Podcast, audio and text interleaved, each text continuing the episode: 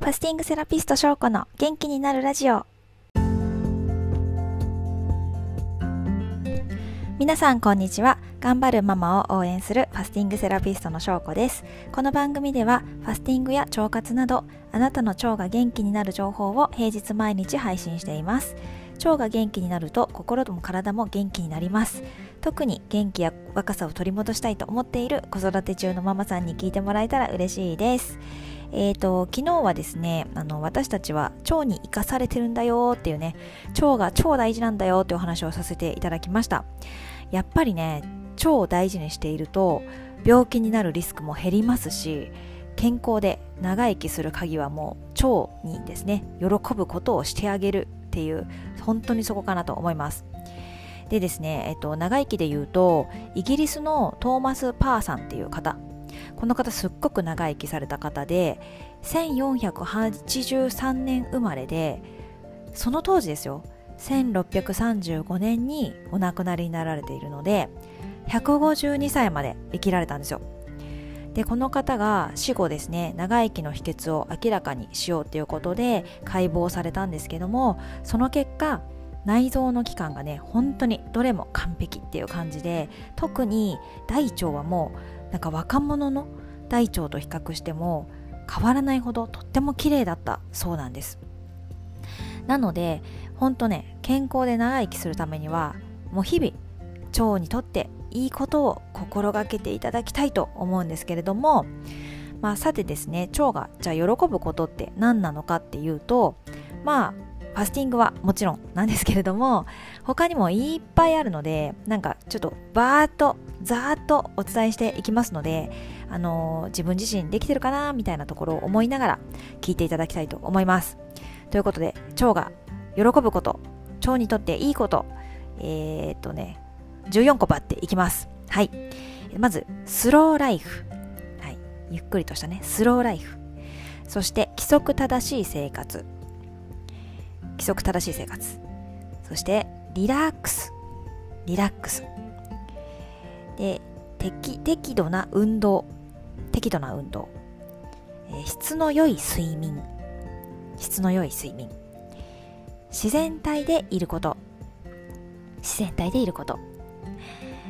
何でも適度に行うこと まあねなんかやりすぎとかダメってことですね適度に行うことそして笑いはい笑い大事ですねそして発酵食品全般、発酵食品いいですねそして野菜はい野菜取れてますか？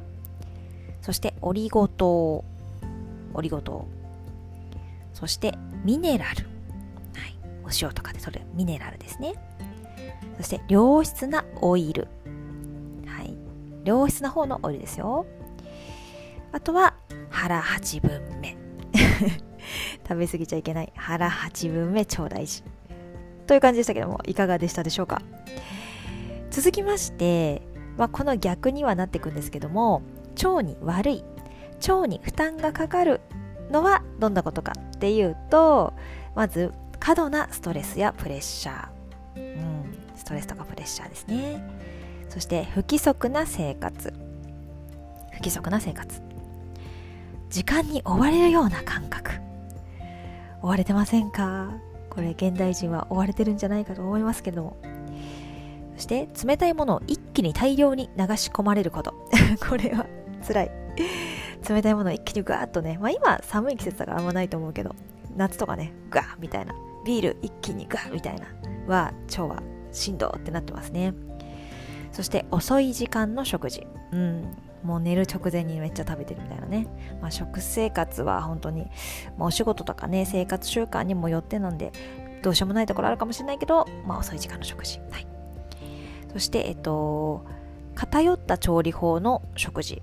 なんか生食とか、えっと、こう焦げた 焦げたような調理方法だったりとか偏った調理法の食事。まあ、偏らずに、まんべんなくってことですね。そしてストイックさ。ストイックさもダメなんですね。ストイックすぎちゃうと。はい。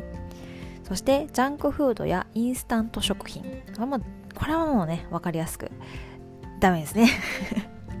やっちゃいがちですけど。そして、えー、時間の経過した揚げ物系。